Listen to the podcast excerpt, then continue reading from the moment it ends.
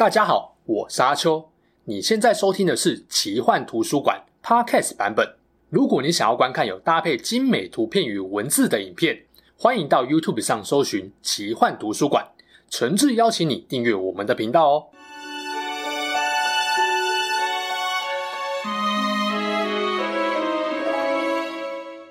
Hello，大家好，我是阿秋，来聊聊神秘奇幻的主题故事。前一阵子，《冰与火之歌》的衍生剧《龙族前传》登上了串流平台。这部剧是改编自乔治·马丁的小说《血火同源》，讲述了距离《权力游戏》的三百年前，龙族坦格利安家族是怎么统治维斯特洛大陆的。在龙家到西大陆的这三百年期间，究竟发生了哪些故事？明明拥有龙这个绝对战力优势。为何后来不止被赶下铁王座，还陷入了龙几乎绝种跟灭族的危机呢？那因为这个主题还蛮大的，不太可能在一支十多分钟的影片中就把所有小说的内容都讲完。所以这一集啊，我会把重点放在 HBO 前传影集之前的故事，跟大家聊聊坦格利安家族为什么会离开东方的瓦雷利亚半岛，入侵维斯特洛，他们又是如何击败七大王国，称霸大陆的。有了这个先辈知识，你再看前传跟本传影集，应该就会有不少疑问迎刃而解。在进入正题之前，贴心小提醒：影集的主轴是在演龙家在维斯特洛统治中期所发生的重大悲剧——血龙狂舞。这支影片虽然主要是谈龙家刚征服维斯特洛以及更早之前的故事，但也会有少部分的雷跟影集有一些关系。如果无法接受被雷到坦格利安家族秘密跟历史的人，建议先不要看这支影片哦。有看过《冰与火之歌》本传的人都知道，故事内容主要是集中在西方的维斯特洛，这是个长得有点像英国大不列颠群岛的大陆。随着故事推进，冰与火的已知世界也不断扩大。我们也得知，维斯特洛的东方还有一块面积更大、更广的陆地——埃索斯大陆，以及其他不见全貌的陆地跟岛屿。坦格利安家族并非维斯特洛大陆的原住民，他们是来自东方埃索斯大陆瓦雷利亚自由堡垒的一支贵族。坦格利安家族的男女多数拥有过人的美貌，其中最明显的外观特征就是拥有银金或白金色的头发，还有紫罗兰色的眼睛。虽然没有到免疫的程度，但坦格利安家族的某些成员对火焰跟高温拥有极大的抗性。而所谓的“真龙血脉”一词，通常就是用来描述坦格利安家族的一些独有特征。坦格利安家族的家徽底色是黑的，图案是一只红色喷火的三头龙。代表着征服者伊耿跟他的两个姐妹，他们的族语是血火同源，也是前传小说的名称。坦格利安家族原本信奉的是瓦雷利亚的神明，征服者伊耿拥有的三条龙也是以瓦雷利亚的古神名号来命名的。不过，随着他们入主维斯特洛，也皈依了大陆上的主要宗教七神信仰。那我想大家应该很好奇，在冰与火的世界里面，为什么只有坦格利安家族的人可以驾驭龙？他们的龙又是从哪里来的？接下来就简单聊一下坦格利安家族跟龙的历史吧。大约在《冰与火》本传故事的五千年前，东方埃索斯大陆有三个强盛的文明，最强大的是统治了埃索斯大部分地区的吉斯帝国。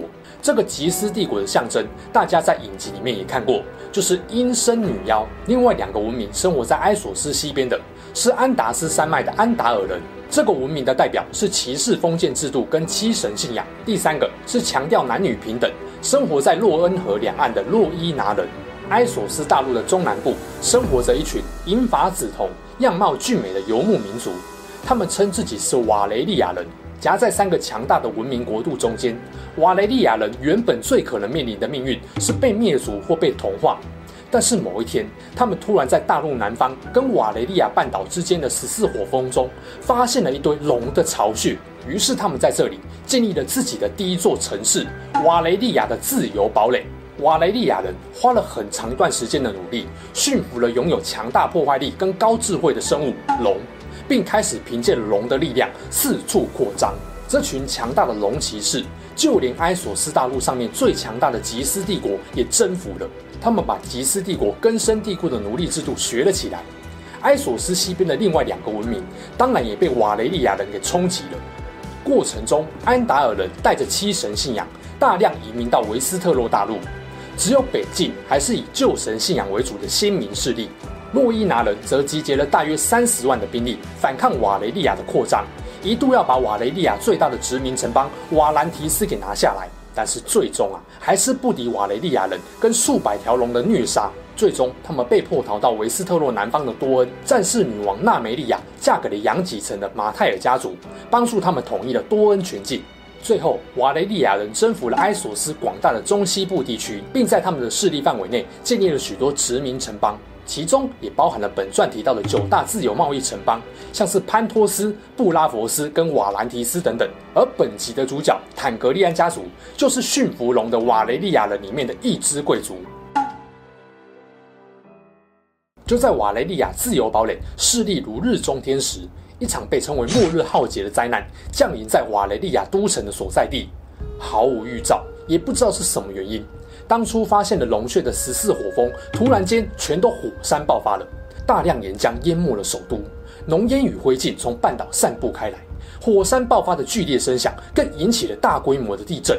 最终啊，大多数的瓦雷利亚人跟他们的龙都死在这场灾难之中。我知道有些聪明的人应该直接就联想到罗马的庞贝古城被维苏威火山喷发的火山灰给覆盖的历史。在瓦雷利亚人跟龙大量死亡之后，另一支拿着弯刀的马上民族多斯拉克人主宰了埃索斯大陆中部的广大原野。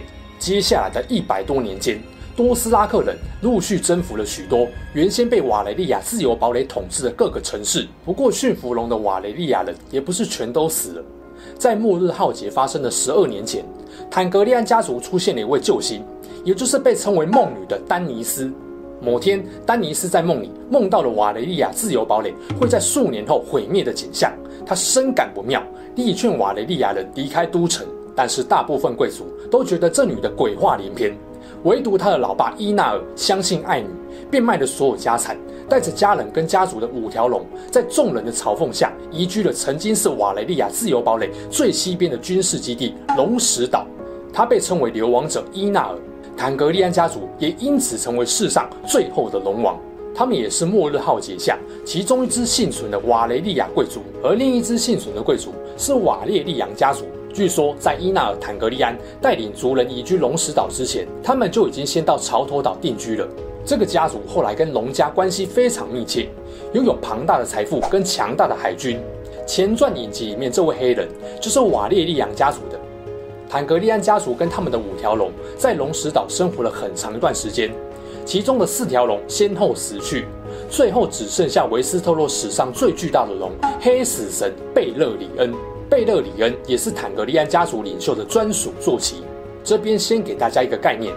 冰与火世界的龙会随着年纪越大，体型也越来越大。贝勒里恩是坦格利安家族最老也最庞大的龙，后期的体型大到可以一口吞掉整只长毛象，而且他们的龙焰温度也会随着年纪越大，温度越高。贝勒里恩在维斯特洛征服之战时喷出的黑色火焰，就连城堡都能够烧毁融化。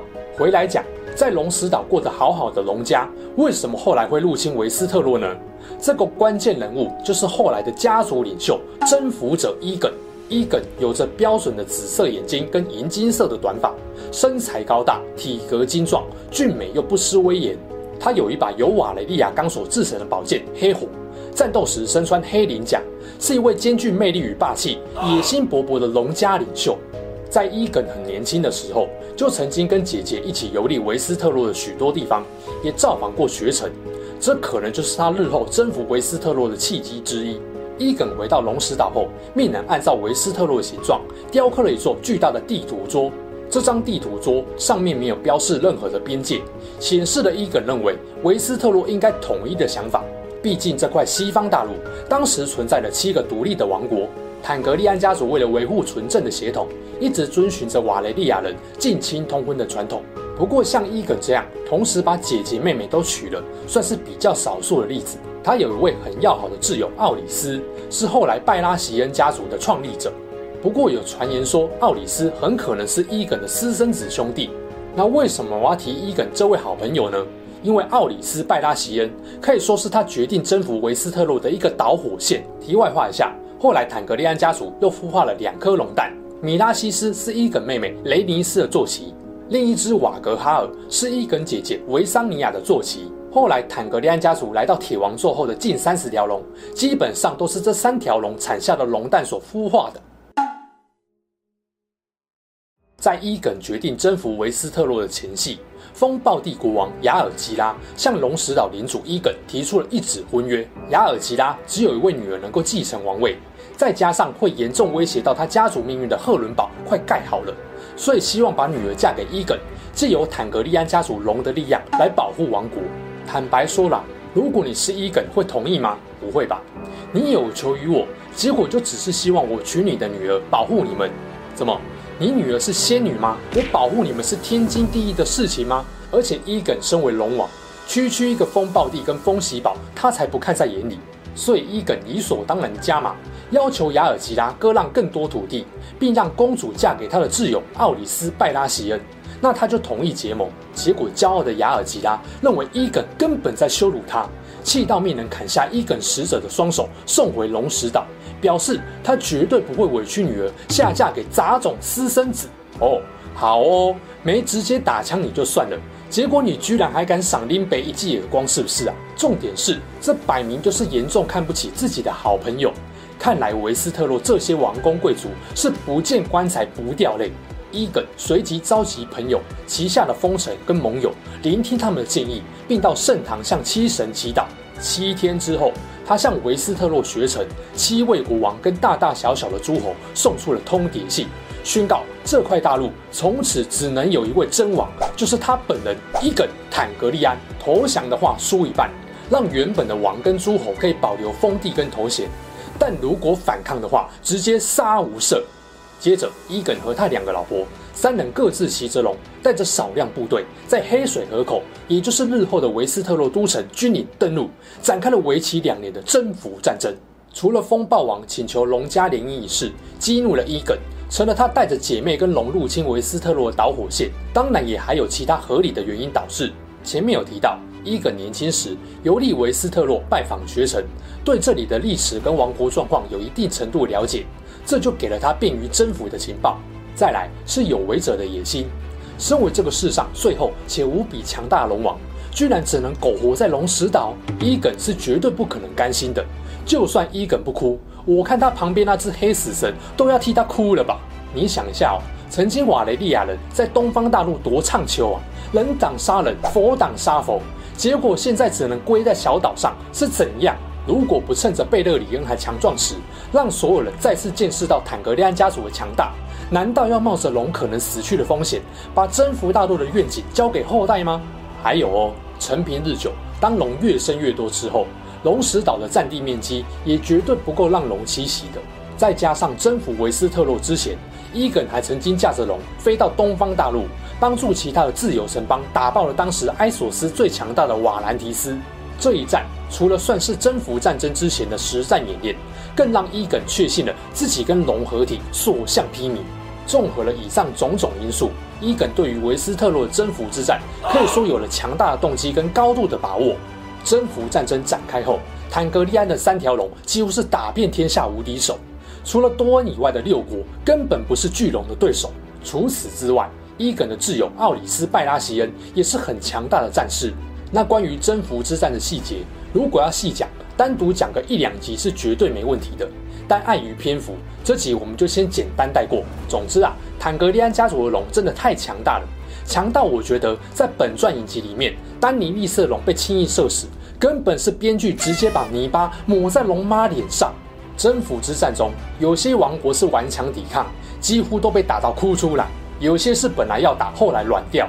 最有名的例子就是北境之王托伦史塔克带了三万军队南下，结果我们托伦哥哥在看过对方一望无际的军营跟三条巨龙，又听说了怒火燎原的故事，并目击赫伦堡被烧成废墟后，隔天直接屈膝投降。最终呢，伊耿收缴了敌人大量的武器，运回军营，用龙焰龙成了铁王座。而为了稳固坦格利安家族在维斯特洛的统治，伊耿决定改信七神，得到了教会的支持。战争结束后，伊耿进入旧镇的繁星圣堂，被总主教加冕为王，也就是日后的伊耿坦格利安一世。这一年也是伊耿立的元年，而伊耿没有以龙石岛或旧镇当作首都，而是选择了以伊耿堡为中心的新型居住地君临。后来，他更把木造的伊耿堡拆掉，改建成红堡。伊耿的维斯特洛征服之战基本上没有遇到太大的阻碍，唯一让他疯狂碰钉子的就是最南边的多恩王国。所以严格来说，伊耿也没有真正征服七大王国，因为多恩一直都不承认坦格利安家族的统治。而且老实说，多恩也跟北方其他六个王国的文化习俗不太一样。真要说啊，伊耿是把维斯特洛西民跟安达尔人后裔的领土都征服了。但是最南边和洛伊拿人融合的多恩则成了独立的例外。伊耿坐稳铁王座的第四年，发动了对多恩的战争。然而一连好几年下来，双方互有往来，并不是很顺利。甚至在伊耿历第十年，多恩人还在玉门堡射杀了伊耿的妹妹雷尼斯跟他的龙拉米西斯。最后，在多恩女王死后，新的亲王才跟伊耿签下了合约，也确保了多恩后来近两百年的独立。不过当然啦，除了多恩以外，对维斯特洛的其他统治都还算顺利，开启了龙家在铁王座上的黄金时代。在这个过程中，坦格利安家族不断壮大，龙也越生越多。极盛时期，据说有将近三十条龙。然而，权力会使人腐化，尤其承平日久，各种贪腐恶德四处滋生，王室之间也免不了为了争夺继承权勾心斗角。最有名也是影响坦格利安王室最关键的，就是发生在伊耿历一百二十九年的血龙狂舞。龙家两派人马互相争夺王位，血腥残杀彼此，重创了家族势力。前传的影集就是在演这段故事。这场悲剧影响最大的就是，原本将近三十条龙，死到只剩下四条。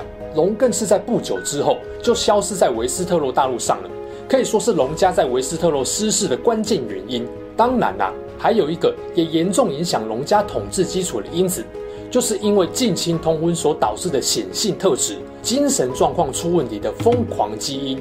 也因为这样，才有后来蜂王被弑君者詹姆兰尼斯特干掉，铁王座换人做的本传故事。关于龙家是如何由盛转衰，其实也有好几位国王跟相关的事件值得聊聊。如果大家有兴趣，可以留言告诉我。那这支影片也算是简单跟大家分享了坦格利安家族从埃索斯大陆到维斯特洛大陆定居的历史。如果喜欢我的影片，别忘了帮我点个赞，订阅奇幻图书馆，也欢迎留言跟我说你还想要听《冰与火之歌》的哪些故事。我是阿秋，我们下期影片再见喽。